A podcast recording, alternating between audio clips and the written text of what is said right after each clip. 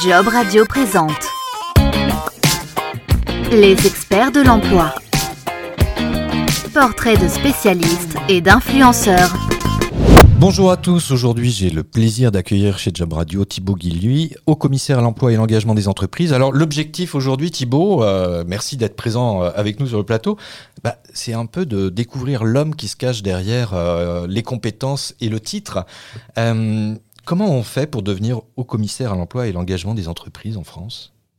Écoutez, je ne sais pas s'il y a une recette euh, pour ça. En tout cas, ce, qui est, certain, c'est que moi, ça fait 20 ans que je suis engagé en fait dans la, création d'emplois. J'ai créé une bonne quinzaine d'entreprises, mais dont la, finalité était toujours sociale. C'est-à-dire que euh, ce que j'ai pu constater euh, très tôt, c'est qu'il y avait beaucoup de, personnes qui n'avaient pas forcément toujours euh, les mêmes chances de pouvoir développer leurs talents, leurs, compétences, peut-être pas les mêmes opportunités dans la vie que, tout le monde, et de voir comment on pouvait les révéler et leur permettre de remettre le pied à l'étrier. Euh, j'ai commencé euh, en créant une entreprise d'insertion pour les personnes sans abri, euh, notamment, et comme quoi il n'y a pas de fatalité. Même des personnes qui, temps, avaient passé 15 ans, 20 ans à la rue, eh ben, pouvaient se remettre debout sur, sur des activités. Alors, je crée des entreprises dans l'économie circulaire, dans la supply chain, dans le numérique. J'ai même monté un cabinet de conseil en stratégie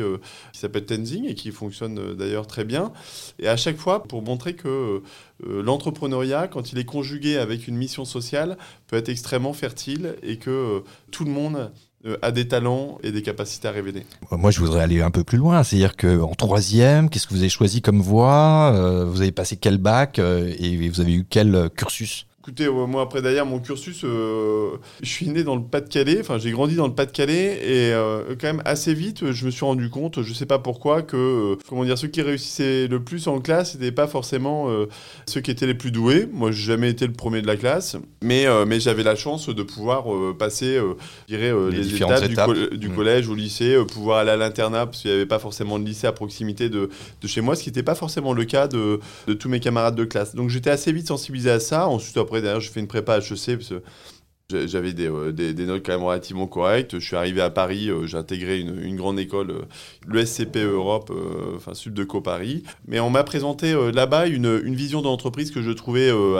pour être tout à fait sincère, assez desséchée, qui s'imitait à la dernière ligne du compte de résultats, le TRI à 15%. bon, je ne voudrais pas complètement caricaturer, mais à l'époque, c'était quand même... Déjà, quand même... vous étiez sensibilisé à l'époque par cette dimension humaine finalement de l'entreprise Ouais, en fait, je pense que l'entrepreneuriat et tous ceux d'ailleurs qui entreprennent euh, savent très bien que euh, c'est une aventure qui dépasse euh, très très largement le cadre comptable et financier dans lequel on pourrait on pourrait l'imaginer. Donc moi j'avais j'ai ce goût d'entreprendre, de créer des projets, des collectifs, mais mais qui portent du sens. voilà, et donc c'est ce que c'est ce que j'ai fait pendant 20 ans et et ce que j'essaye maintenant de mettre au service en fait de l'État et puis de la collectivité? alors justement, quand vous êtes sorti de l'ESCP, c'est-à-dire que vous, vous êtes rentré euh, dans l'entrepreneuriat tout de suite ou vous avez euh, déjà commencé à travailler dans des entreprises? Euh, j'ai commencé de suite, j'ai créé euh, sans frontières, qui est devenu Play International aujourd'hui, et qui est une ONG euh, sportive, à la fois qui participe en France à l'international à, à, faciliter l'accès à la pratique sportive comme outil d'éducation, notamment dans les pays en développement, au Kosovo, en Afghanistan, dans énormément de pays, et de faire en fait de cette mobilisation humanitaire, en fait un support d'insertion, notamment pour les jeunes des quartiers, des banlieues, et où en fait on partait en, en mission humanitaire, on, on, réparait aussi du matériel sportif, euh, on, construisait des, gymnases.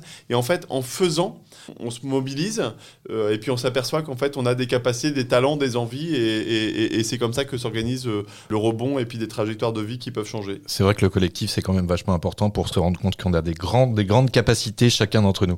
Alors aujourd'hui, en tant que haut commissaire à l'emploi et l'engagement des entreprises, c'est quoi votre mission au quotidien?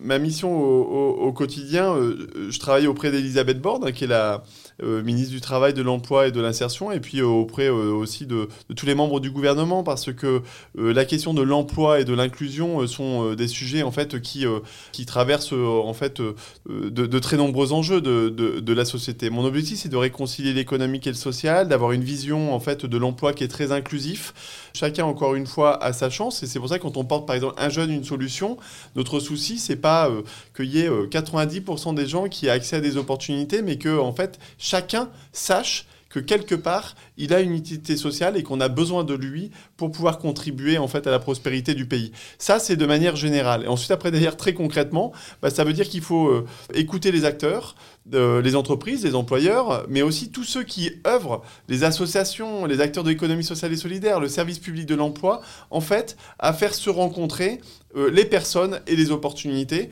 et voir là où ça bloque, là où ça freine, là où on pourrait faire mieux ou plus, et de créer ces conditions-là en allant négocier des budgets, en changeant s'il faut un petit peu les lois ou les règlements qui de temps en temps euh, bureaucratisent un petit peu toute cette démarche-là. Et plus on aurait une approche concrète, plus on jouera collectif, plus on sera dans la coopération et plus on partira du terrain et plus on aura des résultats. En tout cas, c'est ce qu'on porte avec le gouvernement actuel. Et est-ce que ça marche? Enfin, Est-ce que vous sentez vraiment que les, les frontières bougent?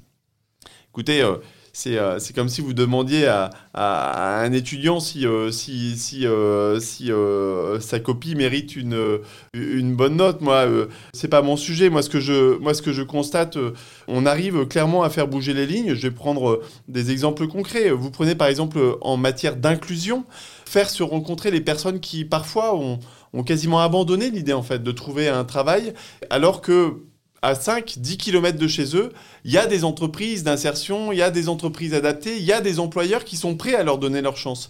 Et ça ne se rencontrait pas. Bah, on a créé inclusion.beta.gouv.fr, qui est un lieu où peuvent euh, se retrouver, ceux qui cherchent un travail et ceux qui, euh, euh, ceux qui sont prêts à leur tendre la main. La semaine dernière, c'est plus de 6000 candidatures qui ont été traitées et 1500 contrats de travail qui ont été signés. Et la croissance est de 7 à 8% par semaine. Donc, quand on a une approche concrète, quand on met tout le monde autour de la table et que on, outille aussi de façon vraiment très pragmatique, et c'est, je pense, ce qui est important, la politique, c'est pas euh, des grands principes et des grands mots, c'est, euh, c'est d'abord comment on peut aider à changer le réel. Et pour changer le réel, il faut être à l'écoute de ceux qui font. Vous savez, moi, je, suis convaincu, et je le constate tous les jours, qu'il n'y a pas un problème sans solution. Parce que face à un problème, la générosité et l'ingéniosité humaine a toujours trouvé dans un territoire, dans une association, dans une entreprise, sa solution. Il faut que le politique soit à l'écoute de ça et voit comment après, d'ailleurs, on peut faire changer d'échelle les solutions qui marchent. Alors, le, job est quand même bien complexe, euh, évidemment, avec euh, ce qu'on vit aujourd'hui. Pour vous accompagner, pour faire tout ça, vous avez une équipe oui, bien sûr. Alors après, derrière, le, j'ai une équipe, euh, un, commando euh, déterminé euh, pour mettre en place tous les dispositifs. Hein. Un jeune, une solution pour l'emploi des jeunes.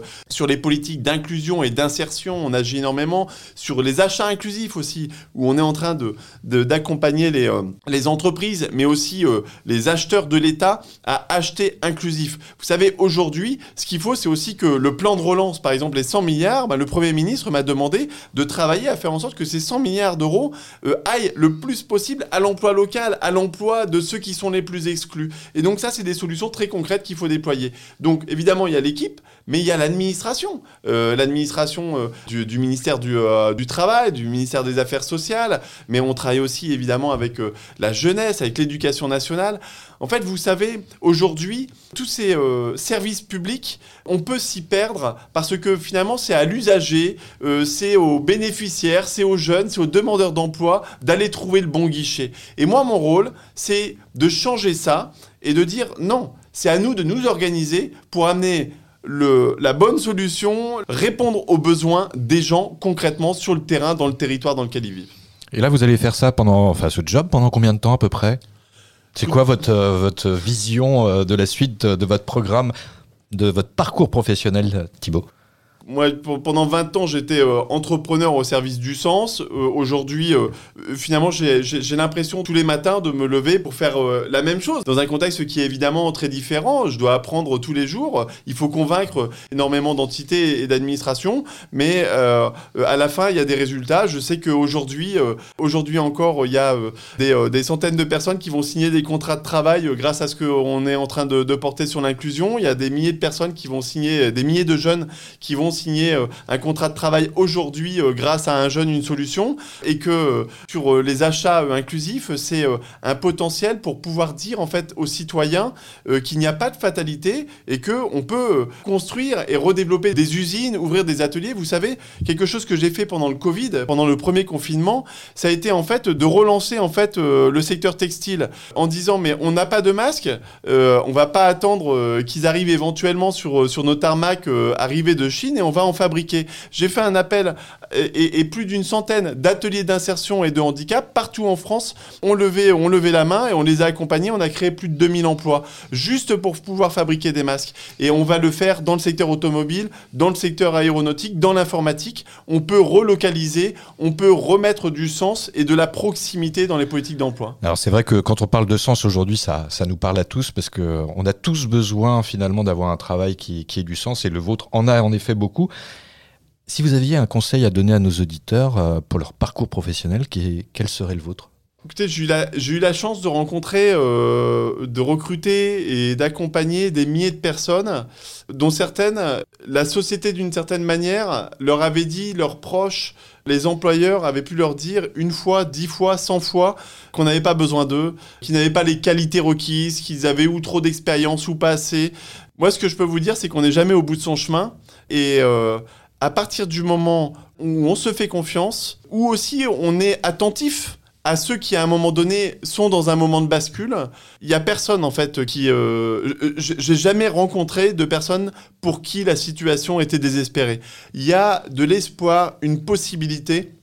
Et en fait, on a besoin de chacun d'entre vous. Donc ceux qui nous écoutent, même ceux qui, euh, à un moment donné, euh, peuvent peut-être se désespérer parce qu'ils trouvent des portes fermées ou des, des bureaucrates un petit peu trop, un petit peu trop pointilleux. En fait, on a besoin de vous ayez confiance en vous et cette confiance-là, en fait, elle, va, elle va rejaillir en fait dans votre recherche d'emploi. Dites-vous toujours que si un employeur vous recrute pas, bah, c'est peut-être lui qui est en train de passer à côté d'une opportunité. C'est ça, ça va arriver et il faut euh, garder la foi. Merci beaucoup Thibaut et euh, je vous souhaite une très bonne journée et à très bientôt sur Job